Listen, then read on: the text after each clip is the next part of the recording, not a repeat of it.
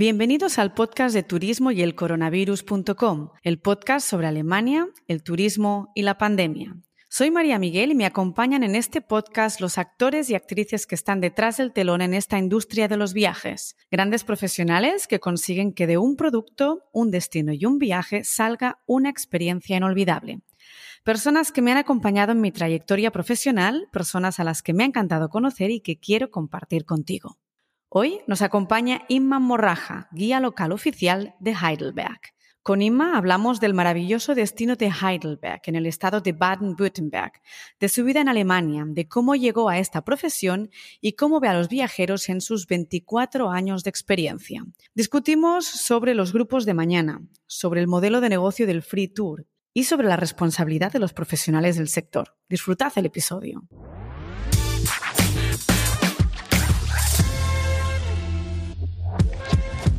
Hola Ima, bienvenida al podcast de turismo y el coronavirus. Tenía muchísimas ganas de tenerte aquí. Buenos días, querida María, igualmente. Muchísimas gracias por invitarme. Un placer. Me encanta poder entrevistar en este podcast a toda la paleta de profesionales que forman parte del turismo, desde cadenas hoteleras, destinos, profesionales en marketing digital, plataformas, compañías aéreas, otros DMCs, en fin. Han pasado por aquí también guías de Berlín de Múnich y ahora pues nos vamos a Heidelberg contigo. Creo que ninguno de ellos han tenido tantísimos años de experiencia como tú. ¿Cuántos llevas trabajando de guía? Pues llevo trabajando de guía casi 24 años, María. Que es una buena carrera. Cuéntanos cómo llegaste a Heidelberg, cuál es tu historia y cómo empezaste guiando. Bueno, mi historia fue, eran los principios de los años 80, ese periodo de la transición en España, que eran unos tiempos pues muy difíciles. Y yo después de haber estado 12 años en un internado de monjas de clausura en Zaragoza. Cuando salí, pues estaba totalmente desorientada y bueno, sin saber qué hacer, qué estudiar, qué camino coger. Y mi hermana estaba estudiando en Londres, lo que me motivó pues un poquito también para salir de España. Y la otra pregunta era, ¿dónde? ¿Dónde me iba? Eh, bueno, era mm, la casualidad y el destino pues se juntaron un poquito y me enteré que una también exalumna del internado eh, vivía aquí en Alemania, había hecho medicina y vivía en Heidelberg y buscaba un au pair. Meses más tarde, con un poquito de alemán y con mucha ilusión, pues llegué aquí. Y mientras que hice de au pair, estudié alemán, hice los cursos que necesitaba para poder continuar luego. Y años después, la ciudad de Heidelberg sacó unas oposiciones para guía de turismo y las hice en alemán, italiano y español y las aprobé. Y desde entonces, pues soy guía oficial de la ciudad de Heidelberg. Hago también trabajos de relaciones públicas que mantienen la ciudad, pues con muchos periodistas, políticos, escritores, y no solo españoles, sino italianos y también de Sudamérica. Soy autónoma por lo que no solo trabajo para la oficina de turismo. Oye, cuéntanos quién visita Heidelberg y qué tipo de empresas colaboran contigo. Cuéntanos un poco cuál ha sido realmente tu, red de contactos en el guiaje en Heidelberg. Bueno, en un principio visitaba Heidelberg solo grupos organizados. Eran agencias que tenían Heidelberg en su trayecto y muy, muy pocas veces. Al principio venían familias o parejas. A mí me daba siempre la impresión que la lengua alemana era siempre un obstáculo porque muchos habíamos estudiado francés, inglés, pero pocos de ellos sabían alemán. Entonces, en un grupo organizado pues se atrevían a venir, pero solos parece pues que se perdían, porque en Alemania la gente habla inglés, pero muy pocos, muy pocos hablan español. Y eso era el obstáculo que yo veía que ellos tenían para decidir una pareja, nos vamos a Heidelberg un fin de semana, que sabiendo solo quizás unas palabritas de inglés, pero nada de alemán. Y también eran pues estas empresas que eh, organizaban circuitos con los autobuses o cruceros fluviales con el Rin. Eso sí que vinieron muchas veces. La primera empresa con la que comencé a trabajar fue ferias. Ferias tenía un jefe que se llamaba Carmelo Jiménez y era un hombre de una edad un poquito avanzada, pero un hombre, un hombre muy, muy emprendedor. Era un hombre que tenía unas ideas y quería pues que todos los españoles conocieran por lo menos aquel suroeste de Alemania. Y con el que trabajé también al principio mucho y eran los cruceros de Politour que venían por el Rin. Personalmente pues me dio una pena horrible cuando me enteré que Politur quebró, no solo porque son de Zaragoza, sino yo como mañica, pues todavía pues un poquito más me dio mucha pena. Y he visto también empresas que,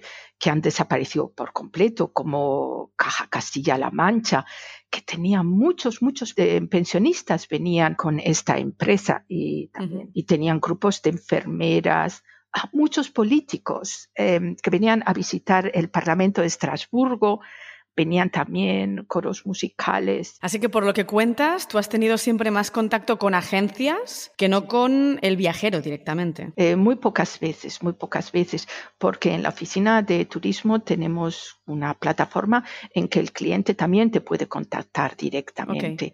Pero mm, pocas veces ocurre. Normalmente son agencias y eh, la agencia va pasando la propaganda de esta guía de Heidelberg y te contratan. Sí. Claro, es el, el, boca oreja prácticamente también, ¿no? Sí. En un principio hacía solo Heidelberg, pero como ya te dije, con esta empresa eh, Ferias es cuando comencé a ampliar un poquito más y ya comencé a hacer Selva Negra, Baden-Baden, Friburgo y lo que la pandemia me trajo es eh, hacer algo más, ser guía de otro y así hice.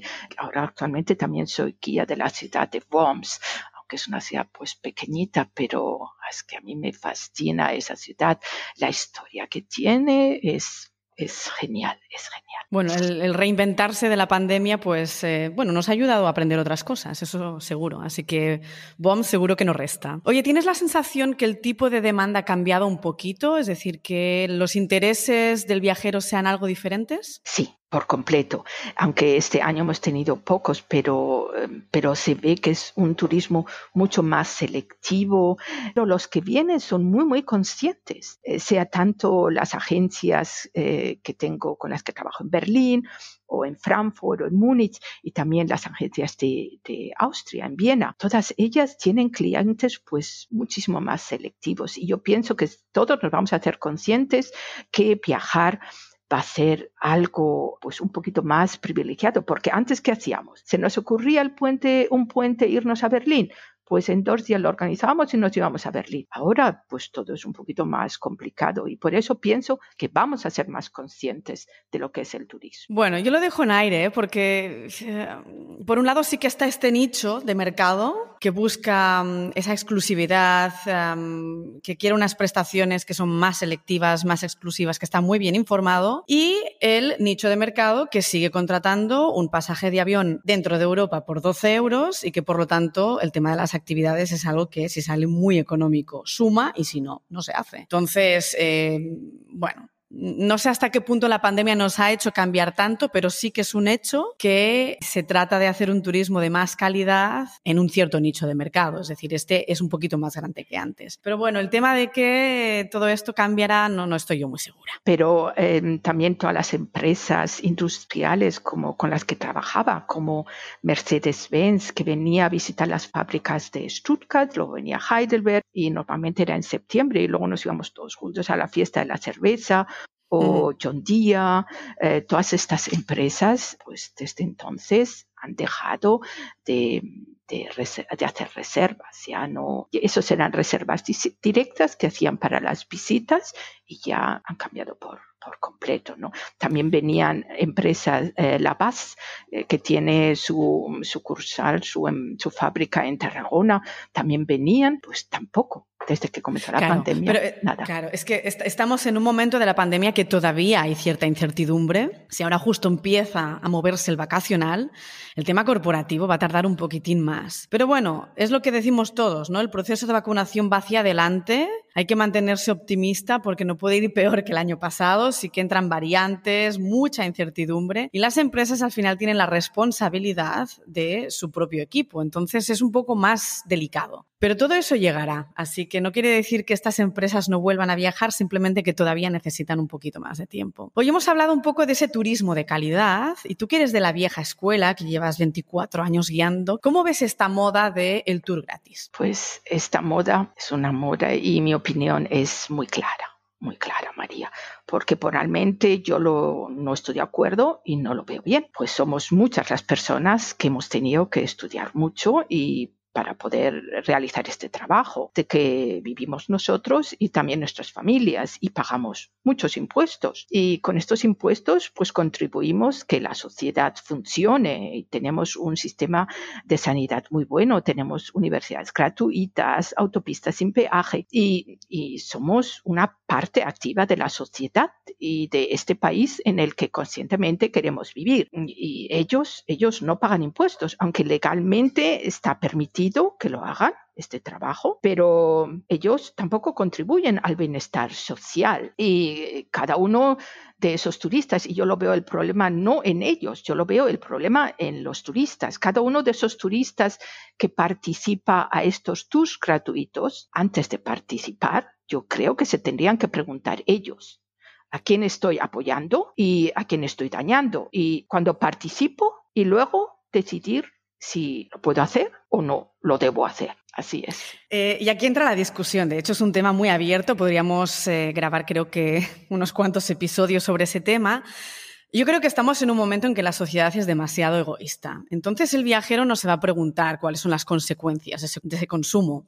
Es decir, ahora nos empezamos a preguntar si es sensato consumir tantísimo plástico, pero hemos llegado a unos límites extremos para que todo esto sea cuestionable. Y eso es lo mismo, es decir, la propia industria no conoce cuál es realmente el problema del tour gratis. Eh, al principio, en los primeros años, se habló de que los guías eh, les falta calidad.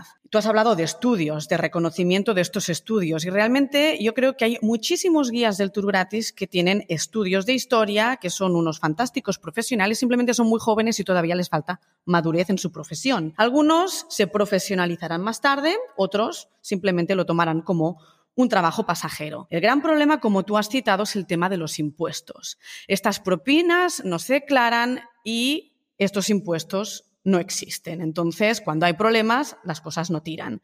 Y aquí los grandes culpables son o bien los modelos de negocio, que evidentemente estos eh, tienen cero responsabilidades y simplemente suman con el tema de la comisión, y sobre todo que la industria no es consciente de, eh, que se está cargando la propia industria. Entonces, eh, si la propia agencia de viajes no se da cuenta de que lo que le está contratando a su propio cliente como un valor añadido le está dañando a sí misma, ¿qué va a entender un viajero? Nada. Entonces, eh, yo siempre me pregunto qué es lo que falla, qué se le debe contar a la industria o al consumidor, cómo lo hacemos. Yo lo que pienso a veces, María, es que cuando las agencias contratan a estos, a estos guías o tú, privado, con una pareja, reserva eh, a, estos, a estos guías, bueno, pues es como un poquito como la lotería. Tú no sabes ¿Qué, te va a esperar? Si son buenos, si no son buenos, si tiene experiencia o no tiene experiencia. Es un poquito de lotería. Pero a, otras agencias en las que has trabajado muchos años, ellos garantizan a los clientes que en Heidelberg van a tener una guía profesional. Y luego tanto pagas, pues tanto recibes. Si la agencia quiere pagar poquito, poquito y coge a una guía que hace un tour por 40 euros, pues a veces se tiene que esperar eso. Pero nosotros vivimos de los clientes y vivimos de un turismo que esté satisfecho, que regrese a España y esté feliz y consciente de lo que ha visto y conocido de Alemania. Es genial y no tonterías, que, bueno, no tonterías, pero cosas que no sean muy agradables las que ellos podido escuchar. Ya, bueno, ahí es, es, donde yo discrepo, ¿no? Es decir, ahí sí que yo defiendo un poco al personal que está dentro. Lo que no defiendo es el sistema o la estructura en sí, el modelo de negocio y que la industria le dé soporte. Esto, esto sinceramente es que no lo puedo comprender. Pero sí defiendo, pues, el que empieza a trabajar y como no tiene otra, eh, se mete en un tour gratis. Esa persona puede ser buena, no tiene por qué ser mala. Y dentro de, un, de una asociación de guías oficiales también puede haber el, el, guía aburrido, que, bueno, que está estereotipado. Es decir, tiene, nuestro trabajo tiene esa parte subjetiva y, y, no te puede gustar todo el mundo. Es decir, al final cuando trabajas en servicio no puedes empatizar con todo el mundo. El, el gran problema es un tema fiscal, es un tema de, bueno, de falta de solidez y, y de que va en contra del bienestar del turismo de calidad, básicamente. La pandemia ha sido realmente un revés, un parón del 100% para todo todos los guías. Durante estos meses hemos visto que grandes empresas han tenido que ir a concurso acreedores. De hecho, tú lo has contado o lo has mencionado, que, que, Politours, que movía todos los cruceros fluviales por el Rin y sus afluentes, pues había caído y que, que, realmente pues te daba muchísima pena, lógicamente, no solo por ser de Zaragoza, sino porque además los has conocido bien de cerca. Y realmente esos cruceros fluviales han sido una fuente de ingresos muy importante para los guías, los guías de esta zona. Sí, sí, ¿Cómo ves la pospandemia? ¿Qué tipo de, de, de, turismo vendrá a visitar Heidelberg y cómo será el tema de, esos cruceros fluviales, ¿no? Donde hay pues una masificación de gente dentro de un mismo recinto. ¿Crees que tardará más de lo normal o cómo lo ves? Yo estoy convencida que poco a poco volveremos a la normalidad con todas las restricciones de la pospandemia la gente tiene ganas de viajar, de disfrutar y de conocer ciudades nuevas, y sea con los eh, cruceros por el Rin, sea con viajes organizados, pero yo estoy convencida que volveremos. Igual que antes, además. Y según el tipo de turismo que vendrá a visitar Heidelberg. Bueno, el Banco Mundial dijo hace poco que si se planifica y gestiona adecuadamente el turismo, contribuye a aumentar los medios de subsistencia, protege el patrimonio cultural, que es muy importante, y los recursos naturales y promueve el entendimiento internacional. Y si pensamos, María, que el turismo supone el 10% de la actividad económica mundial y el uno de cada 10 empleos mundiales. Y yo espero y quiero creer que el tiempo de turismo se va a modificar en sus estructuras, pues la pandemia nos ha hecho conscientes que somos muy vulnerables y volverán grupos organizados y de pensionistas y estudiantes y de empresas y familias y parejas, pero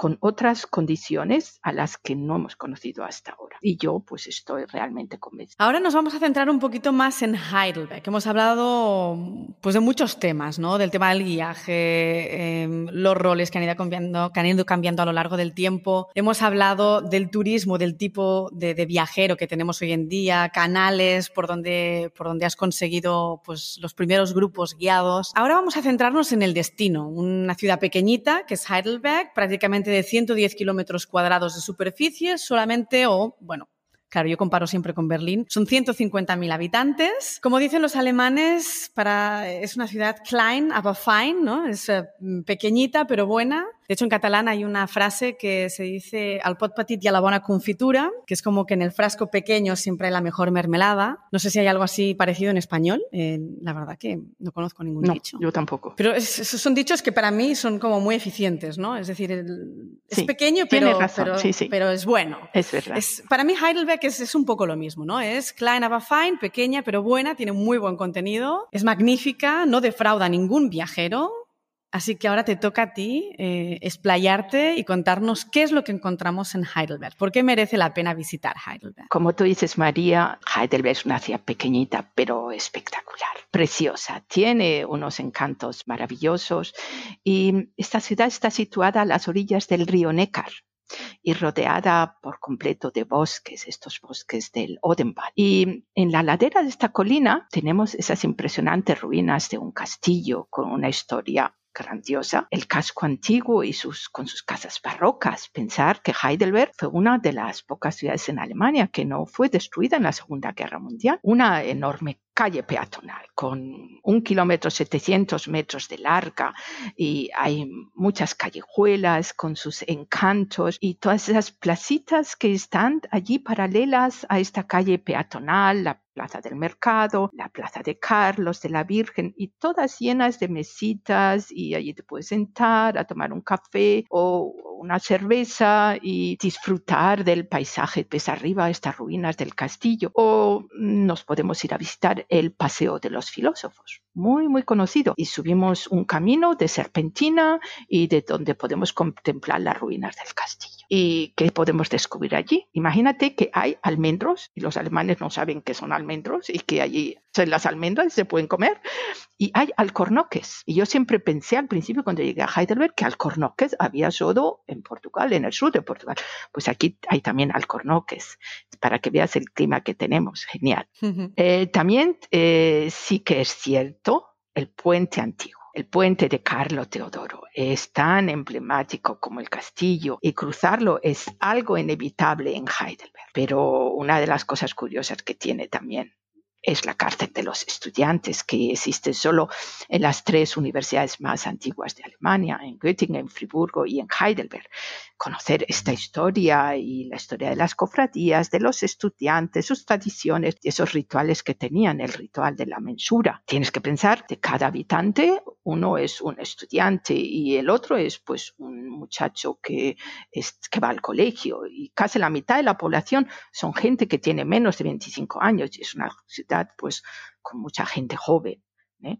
Y tenemos en Heidelberg 19 facultades y todas las facultades de ciencias están todas en el casco antiguo de la ciudad, porque los ves siempre de un sitio para otro, todos en bici, todos corriendo, todos, todos caminando y le da esa atmósfera de, una ciudad pues em, universitaria preciosa. Y para los que no les interesa esto, pues un paseo en barco un paseo en barco y podemos ir hasta el convento benedictino, el Steve Neuenburg, y allí estos monjes hacían cerveza y la elaboraban y actualmente se puede ver la elaboración de esta cerveza y se puede también degustar. Y para los que les gusten las alturas, también se pueden hacer unos vuelos en club. A mí me tengo mucho vértigo, yo no lo he probado nunca, así que eso no sería para mí. Pero bueno, hay quien eh, les gustaría y se van por todo el, valle del Rin y aquí por toda la región del Odenwald, precioso. También tenemos unos maravillosos jardines botánicos con más de 14.000 especies de plantas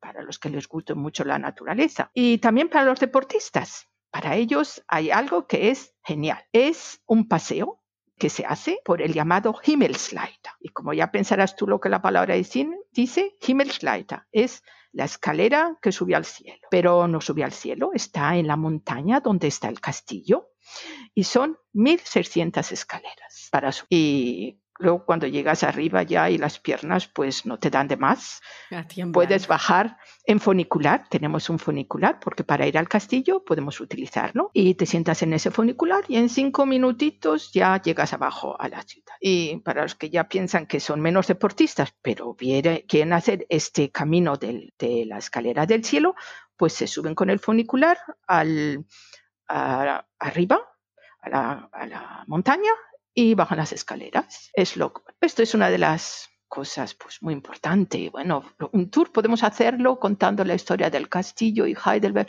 Si quieres que te cuente todo, podemos estar hablando ocho horas. Claro, sin parar. Hasta que contamos toda esa inmensa historia del castillo y de la universidad.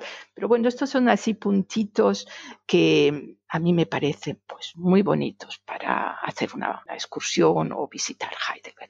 Pero tristemente es que cuando vienen los grupos tienen un tiempo limitado y no podemos ver. Pero quizás alguna de las parejas, familias se animan y no se quedan solo un día, sino que pues se quedan varios días. Heidelberg tiene más de 1.700.000 personas que han venido y se quedaron en el 2015 a dormir en Heidelberg. Pensar que Heidelberg recibió estas son las estadísticas de 2015.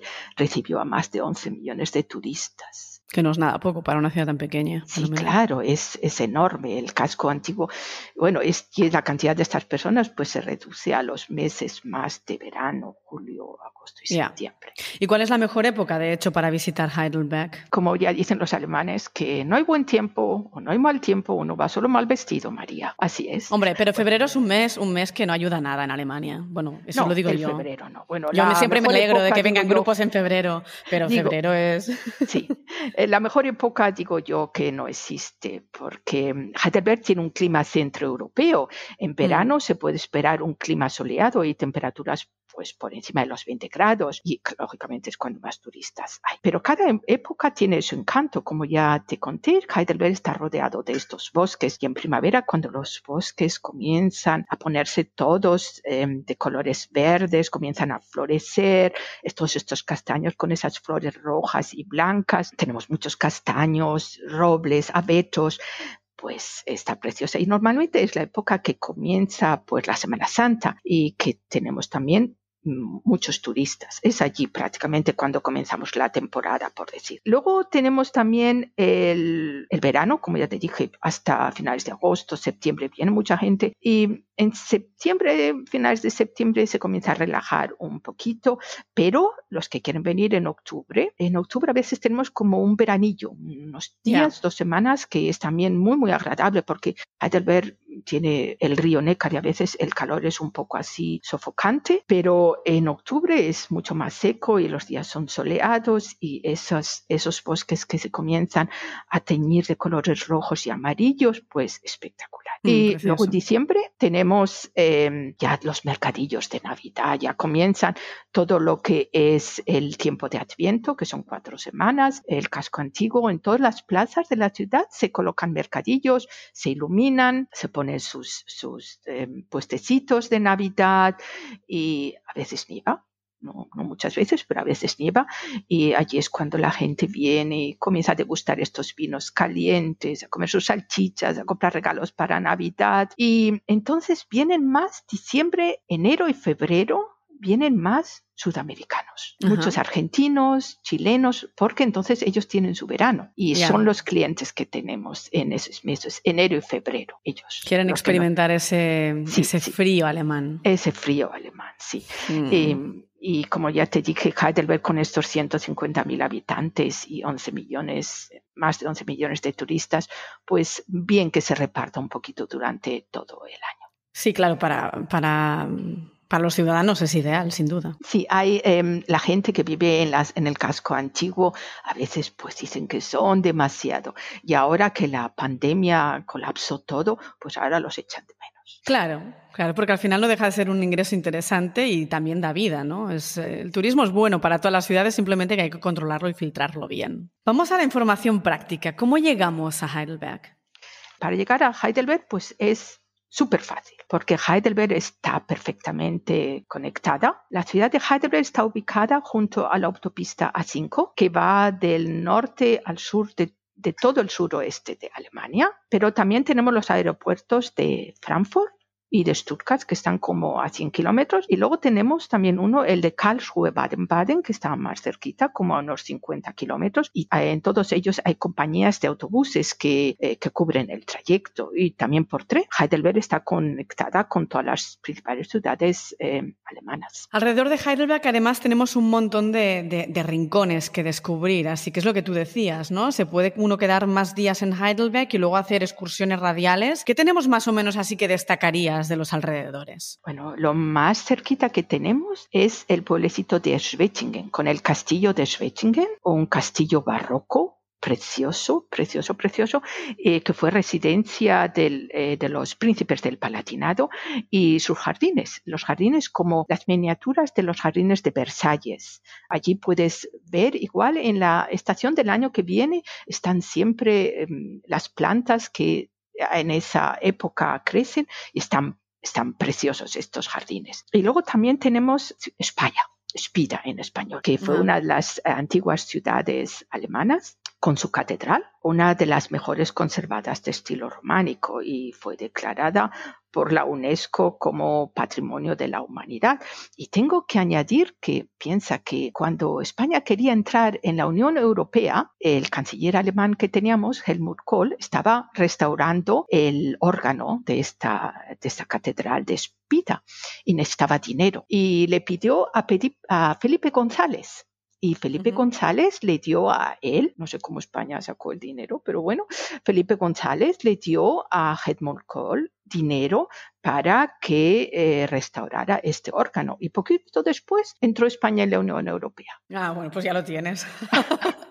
bueno, por una mano ayuda a la otra. Si ese fue el precio que, nos, que tuvimos que pagar para entrar un poquito antes, pues bien invertido. Pero cuando vayan a España, que miren el órgano y sepan que un poquito de ese órgano está restaurado con ayudas españolas. Oye, ¿cuál es la ruta quizás más recomendada? Porque eh, realmente Heidelberg suele no suele ser un destino único para descubrir, sino que Heidelberg viene con una ruta incluida. ¿Cuál es la ruta que tú dirías que es un poco la más atrayente o no la más popular, sino la que tú realmente recomendarías? Por supuesto, todas las rutas recomendaría yo la que pasa por Heidelberg.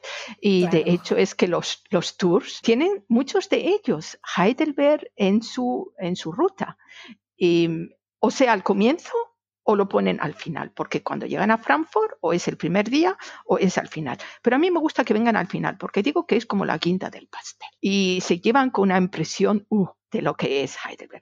Pero también toda la región de, estamos cerquita, la región de la Selva Negra y un barco por el Rin. Eso también, eh, piensa que el Rin está ya aquí en la ciudad de Mannheim, está solo a 15 kilómetros de, Heidelberg y un, un, crucero con el Rin es algo que tiene que ser o sea una excursión de un día o sea un crucero de varios días y visitar las ciudades como Coblenza o Macuncia y también se puede visitar España. En estas rutas de la Selva Negra, en esta región de la Selva Negra, ciudades como Baden-Baden.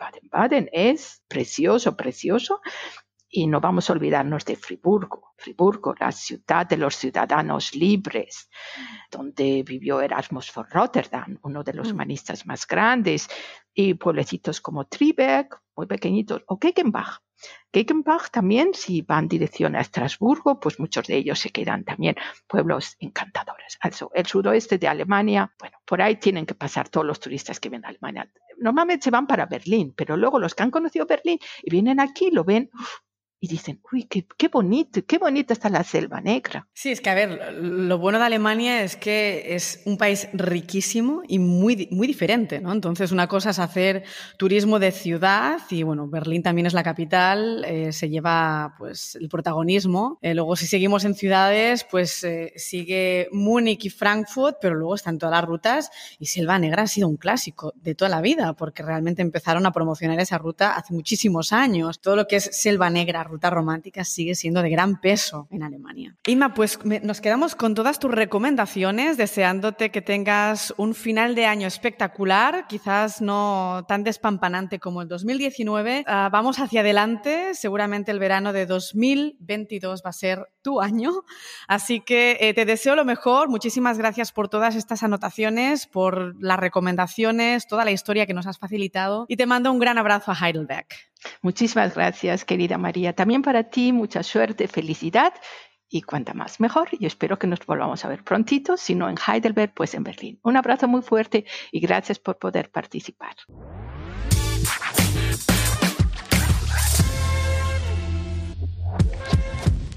Espero que os haya gustado el episodio con Inma. Con ella hemos vuelto a detectar qué es lo que realmente hace a los guías tan especiales, y es esta pasión y admiración por todo lo que muestran. Otros apasionados son los traductores. En el próximo episodio hablamos con Elena Sotres, una traductora jurada especializada en textos jurídicos y económico-financieros, siempre entre el mundo alemán e hispanohablante. Nos escapamos del turismo sin olvidar que traductores e intérpretes son un gran horizonte para el turismo de negocios. Hasta entonces.